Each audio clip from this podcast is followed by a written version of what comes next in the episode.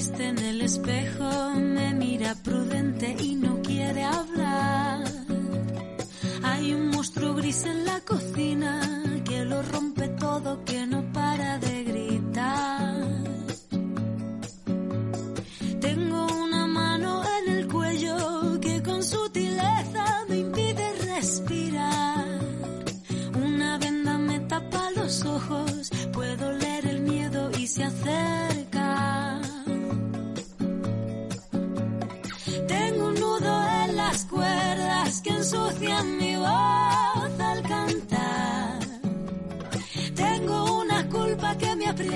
Se posa en mis hombros y me cuesta andar.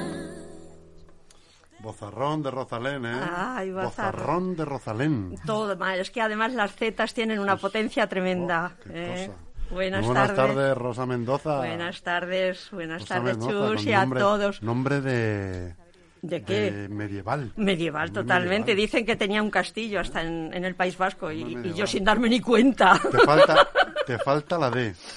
De- Rosa de Mendoza. Uy, no, pero Eso la de... sido- Nada, ya la, la repanochan. Sin D también me apaño bien, ¿eh? Que mi padre estaba muy contento sin D. pero bueno, esta, esta vez no nos pasa como la vez pasada, que nos liamos y no hacemos una presentación así desde el principio. ¿eh? Nos acompaña hoy Susana, Susana Romero, ¿eh? una, bueno, una mujer, ya con eso ya tiene su grado. ¿eh?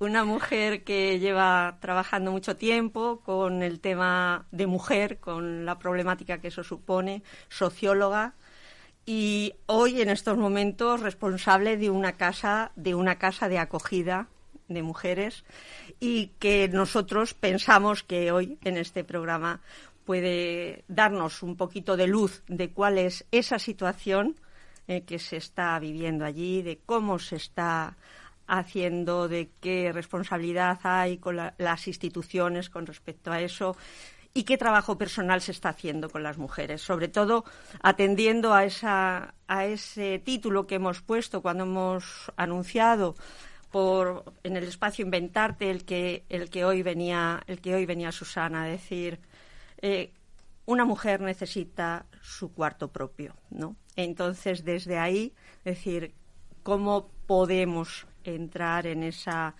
en esa situación de, de poder entender qué pasa, qué no debería pasar y qué alternativa vamos, vamos viendo para construir que, que esa situación pueda mejorar de alguna, de alguna manera. Y sobre todo contando con este espacio Inventarte que además este este mes de noviembre estamos dedicándolo de manera especial a bueno a, la defensa de la mujer que no tendríamos ni por qué porque en principio y en principio y en la realidad somos todos iguales con lo cual realmente eh, eh, no tendríamos que dar ninguna ningún matiz especial de, de esa diferenciación pero la sociedad nos pone en la crudísima realidad de que existe. Y entonces ya que existe y y hay mucha, mucha gente, no solo mujeres, sino afortunadamente también muchos hombres que quieren que eso no exista y que ahí se ponen medios, recursos, ilusiones, capacidades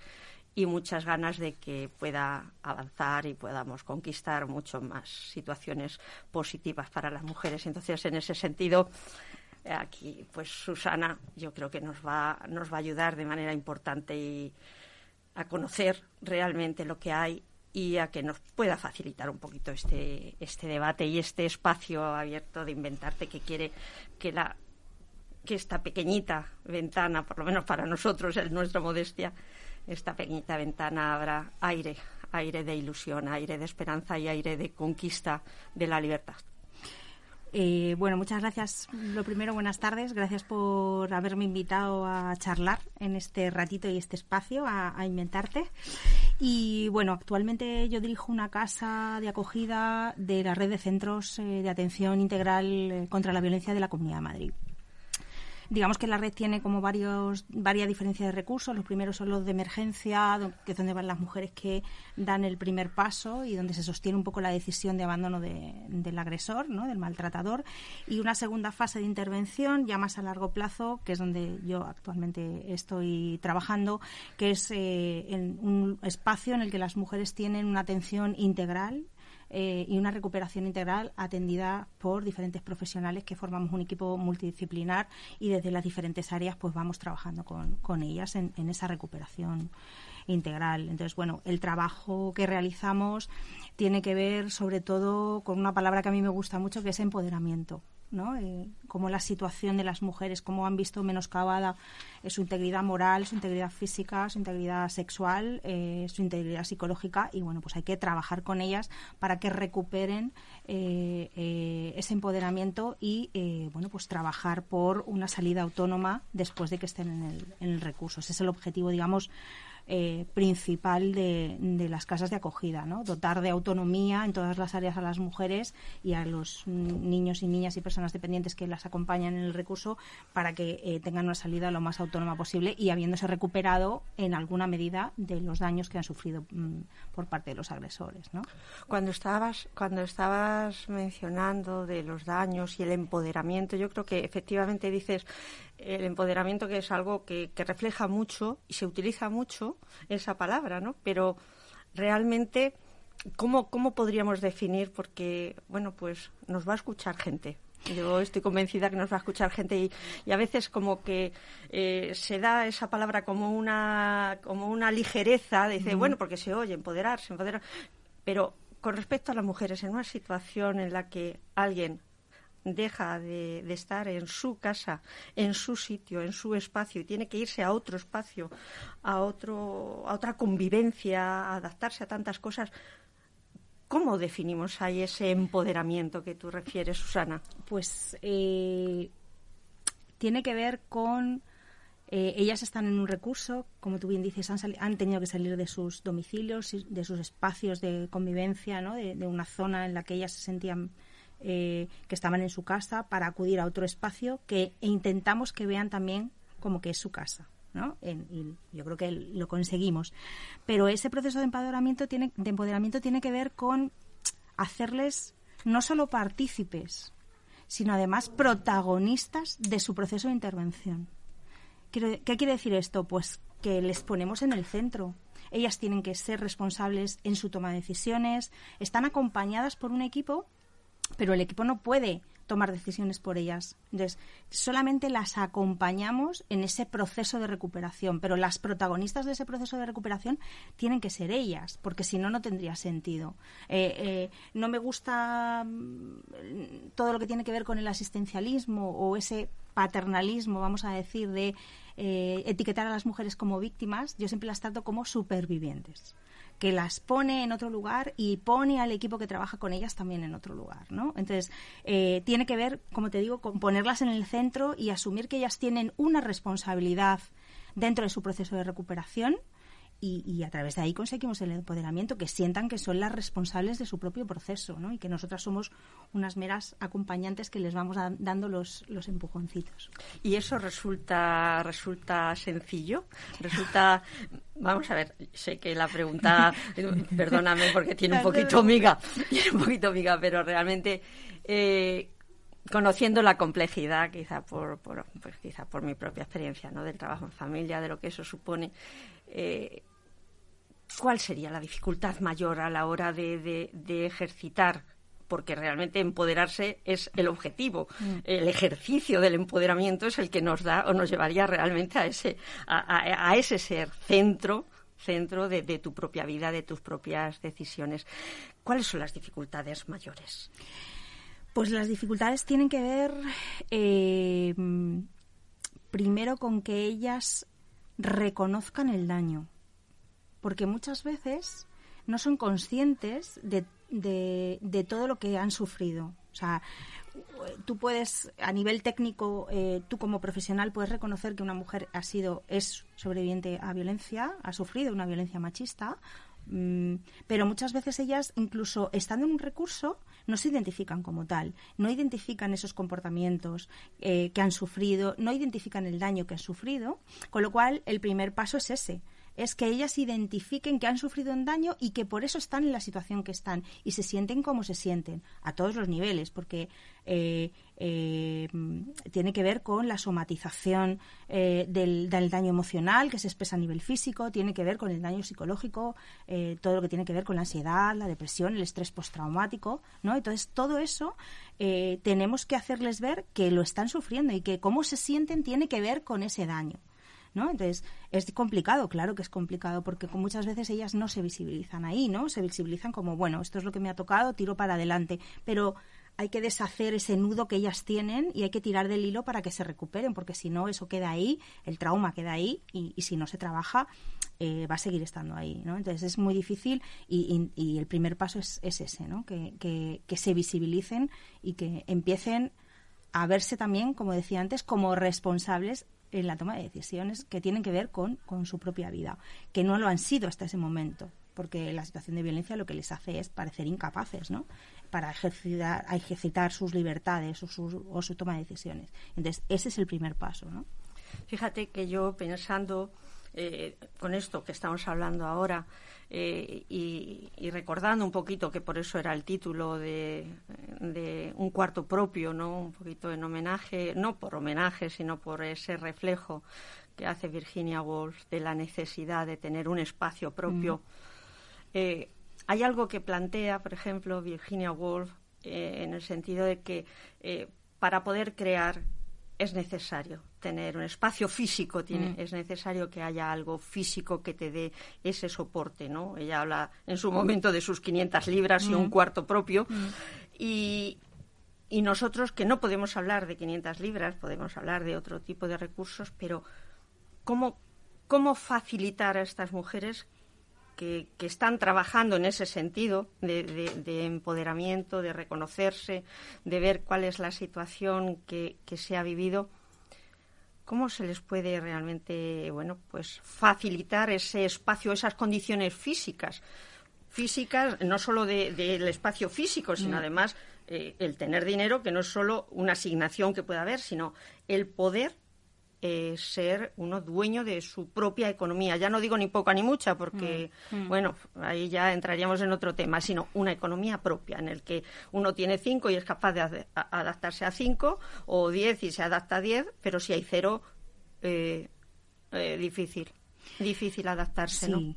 a ver, nosotras tenemos diferentes áreas de trabajo. tiene que ver con la atención psicológica, tiene que ver con la educación social, ¿no? el retomar hábitos eh, de vida saludables que muchas veces han tenido que dejar eh, obligadas eh, de lado, tiene que ver con el asesoramiento jurídico y luego hay otra parte que tiene que ver con el área de trabajo social. ¿no? Entonces, el área de trabajo social, en colaboración con el área de educación social, trabaja esto. Evidentemente hay ayudas, totalmente eh, indispensables, pero a la, a la, vez totalmente insuficientes eh, mm, por parte de, la administración. Em, que, que, bueno pues facilitan en, en, alguna o palían de alguna medida eh, la precariedad económica de las mujeres porque muchas de, ellas incluso no eran dueñas de su, de su autonomía económica aun incluso teniendo ingresos no entonces trabajamos con ellas, eh, importantísimo, importantísimo el, el, aumento de su empleabilidad a través de dotándolas de formación, las que no lo tienen, etcétera, etcétera, para mejorar eh, las posibilidades de, empleabilidad. Trabajamos con ellas eh, la búsqueda activa de empleo eh, de manera que les dotamos de recursos, hacemos talleres, etcétera, etcétera, para dotarles de recursos para la búsqueda activa de empleo y luego, al mismo tiempo, trabajamos paralelamente eh, eh, lo que se refiere a un plan de ahorro, porque ellas van a salir del centro. Entonces, trabajamos con ellas un plan de ahorro referente a los ingresos que tienen, bueno, pues cómo podemos ir ahorrando y siendo gestoras de nuestra propia economía para que cuando yo llegue el día que me marche del, del recurso o bien porque he superado ya el tiempo de estancia, o bien antes incluso, porque algunas se van antes, porque ya tienen sus propios trabajos y tienen una salida eh, autónoma, bueno, pues aprendan a manejar, que muchas ya lo hacen perfectamente, pero hay otras que necesitan un pequeño empujoncito, bueno, pues trabajar eso de manera que sean autónomas, porque la autonomía económica, claro, es, es, es un hándicap bastante importante, sobre todo porque las mujeres que tenemos en el recurso eh, tienen unos perfiles determinados de mayor vulnerabilidad. Es porque no tienen red, a lo mejor, que les pueda apoyar económicamente ni emocionalmente. Con lo cual, los perfiles que tenemos en el recurso. no me gusta hablar de perfiles de mujeres porque cualquier mujer tiene eh, posibilidad de, o, desgraciadamente puede llegar a sufrir una violencia, pero sí que, evidentemente, las mujeres que llegan a los recursos residenciales, en su gran mayoría o en un altísimo porcentaje, es porque no tienen una red de apoyo fuera que les permita no tener que estar en el centro. Entonces, bueno, pues trabajamos paralelamente todo eso para que eh, puedan tener una salida lo más autónoma posible. Y en esta y en estas circunstancias que estamos viviendo, donde se ha vivido ese confinamiento eh, aquel desde marzo, ¿no? Que, que tuvimos en el que resultó dificilísimo para todo el mundo. Y yo no paro de pensar desde que hemos empezado a hablar, no ahora, sino antes de estar aquí, en esas circunstancias. Dice, si a todos nos resultó súper complicado, ¿cómo, ¿cómo se ha podido vivir esa circunstancia en, en esa casa de acogida que tú conoces, en la que entiendo que también habrá pequeños y que habrá mm. menores en las que siempre ha resultado difícil, digo siempre, en todo este periodo y en los comentarios y en la forma de hacer, a todo el mundo le ha resultado complejísimo atender además a los niños, mm. eh, iniciar uh, online escolar, en fin, tantísimas situaciones novedosas que se han dado, pero que en una situación de donde mm. realmente la posibilidad y eh, la emotividad y emocionalmente uno está eh, bastante, eh, bastante golpeado, ¿no? Eh, quizá la cosa me da a mí por pensar, mm. me da a mí por pensar que sea incluso más complicado y a lo mejor os ha puesto en unas tesituras potentes de, así es, de vivencia. así es. Ha sido, a ver, evidentemente la situación del COVID eh, primero ha sido más dura para ellas porque ha supuesto confinarse con los agresores, con lo cual ha habido un aumento exponencial eh, de las tanto de las denuncias como de salidas eh, de las mujeres de los domicilios hacia los centros residenciales. Eh, la red ha estado y está ahora mismo totalmente colapsada. no hay plazas en ningún recurso, con lo cual hago un llamamiento para que empecemos a, dotar de recursos económicos a la red de violencia de la Comunidad de Madrid.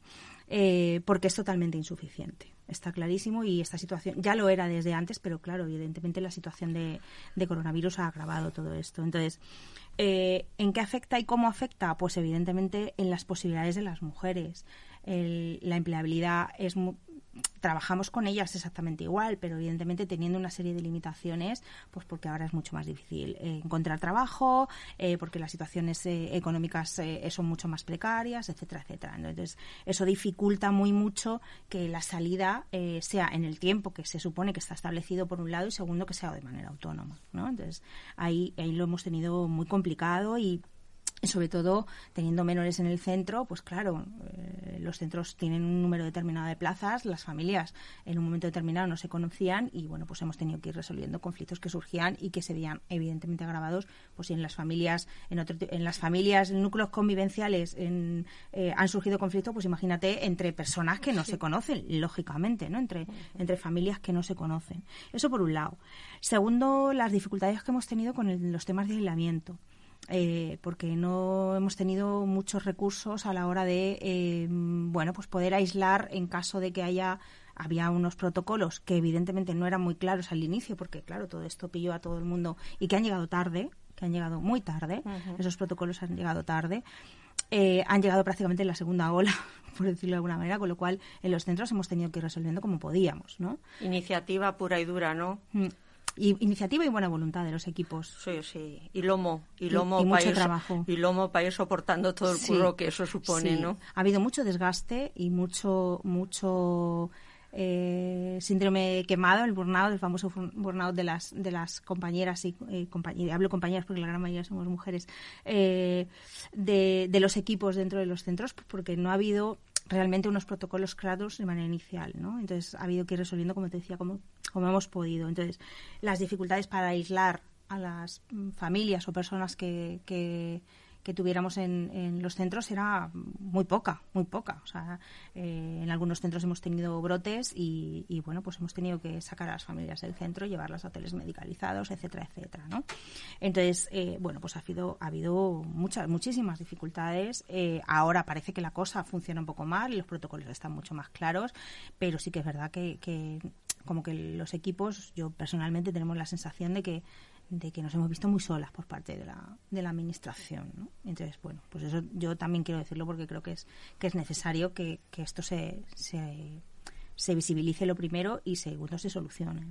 Y siendo un, una situación tan, tan dura y un trabajo realmente tan importante en lo no solo ya en lo social a nivel general, sino a nivel de convivencia, porque yo creo que, que de todo esto y todo lo que es trabajo con mujeres, trabajo con familia, trabajo con esas relaciones familiares, tiene una consecuencia directísima con respecto a los hijos, porque mm. no es solamente la atención que se pueda dar a, a las mamás que, que, están allí, sino es que todo eso es aprendizaje, aprendizaje mm. para los niños, aprendizaje de la sumisión o aprendizaje de la no resolución o aprendizaje de algo que se va impregnando y que luego eso resulta mucho más complicado ir eliminando, ¿no? Mm. Entonces, con ese trabajo tan ímprobo que, que yo me consta que, que, además habéis tenido presente todos los trabajadores porque este sector nuestro está muy mal pagado, eso está mm. claro, lo puedo decir más alto, más claro, ¿no?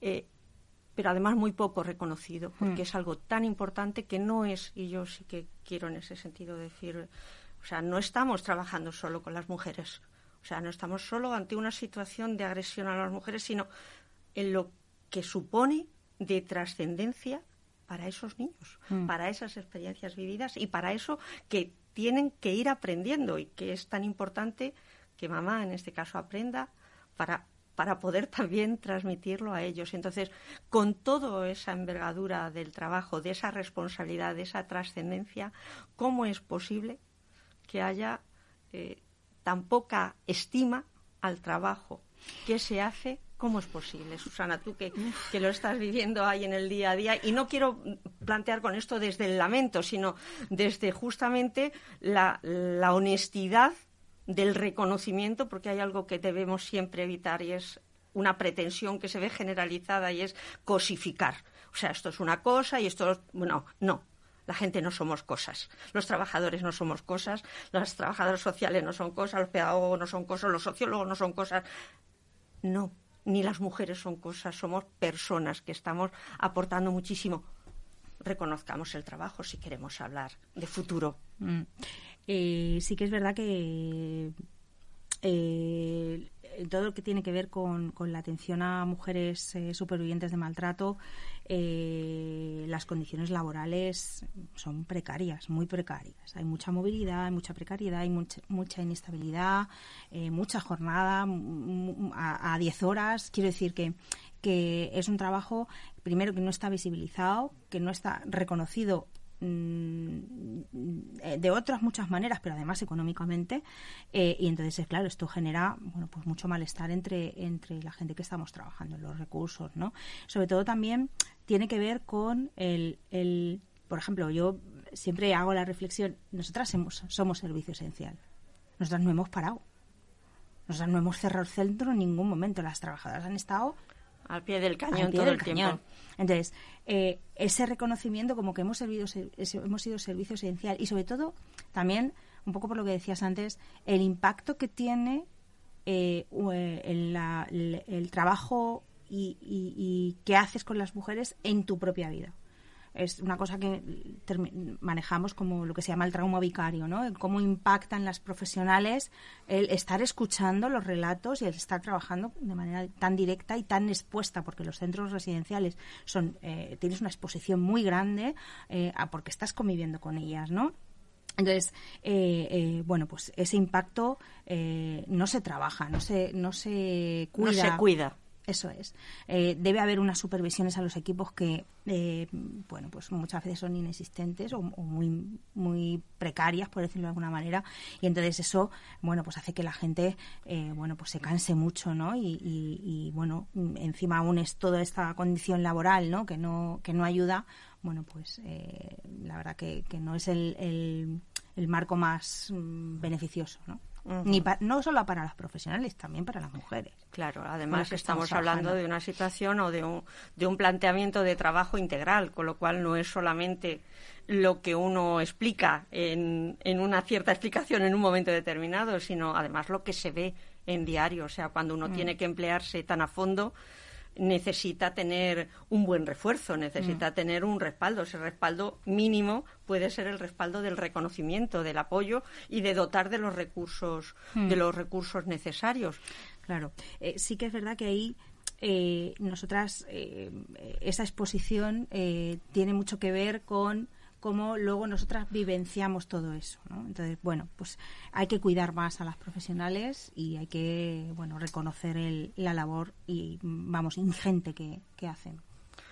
Pues realmente, vamos, no sé, creo que como siempre se nos queda toda la miel Muy en los corto, ¿eh? Muy labios. corto, Corto, se muy hace corto, corto. sí. Ay, chus, en estas cosas nos vamos a tener que plantear un maratón de, de ver, de ver cómo, de cómo llegar y cómo plantear de manera más profunda, porque son temas tan esenciales, además, en algo que tiene que ver tanto con la familia, con nuestros hijos. O sea, que es que no, no es solo que, que estemos trabajando en ese sentido, como plantea Susana, de cara a las mujeres, estamos a- trabajando para el futuro. Todo lo que es la intervención social, todo lo que es la participación, toda la cadena de intervención, desde las partes más mínimas de, de- de esos conflictos iniciales, como hablamos cuando hablábamos de la mediación familiar, es decir, donde se detectan pequeñas cosas, a toda esa cadena que se tiene que elaborar, donde la casa, incluso una casa de acogida, es casi ese punto final, ¿no? Como si fuera un punto de encuentro, donde se atiende esa situación de violencia que van a vivir especialmente los niños. Todo eso se tiene que cuidar, no podemos ir solamente a las partes finales, tenemos que ir en todo el desarrollo. Entonces, bueno, pues desde luego, antes Susana decía que gracias a, a Inventarte por, por haberla invitado a estar aquí y desde luego nosotros como Inventarte, creo que en, nombre también de Susana, muchísimas gracias desde luego a, a ti, Chus, y a, y a la radio Hombre, no por... merecen. Sí, sí, sí, sí, por tener esta ventana, esta ventana abierta, que siempre nos quejamos que se nos queda como, ay, que la hojita no se nos abre del todo, pero, pero sí que es la oportunidad de, de poder expresar de esta manera, creemos, tan nítida de lo que hay y por lo menos esa pincelada esencial para, para ver que la violencia no lleva a ningún sitio, que la violencia es algo demoledor, que la violencia en la confianza, en el amor, no es viable, no es visible, no puede haber amor, no puede haber confianza, no puede haber libertad, no puede haber nada donde hay violencia, donde hay abuso. Y en ese sentido, si esto contribuye a poder identificar en algo, yo necesariamente tengo que dar las gracias. Sí, muchas gracias. En un prado verde muy lejos de aquí.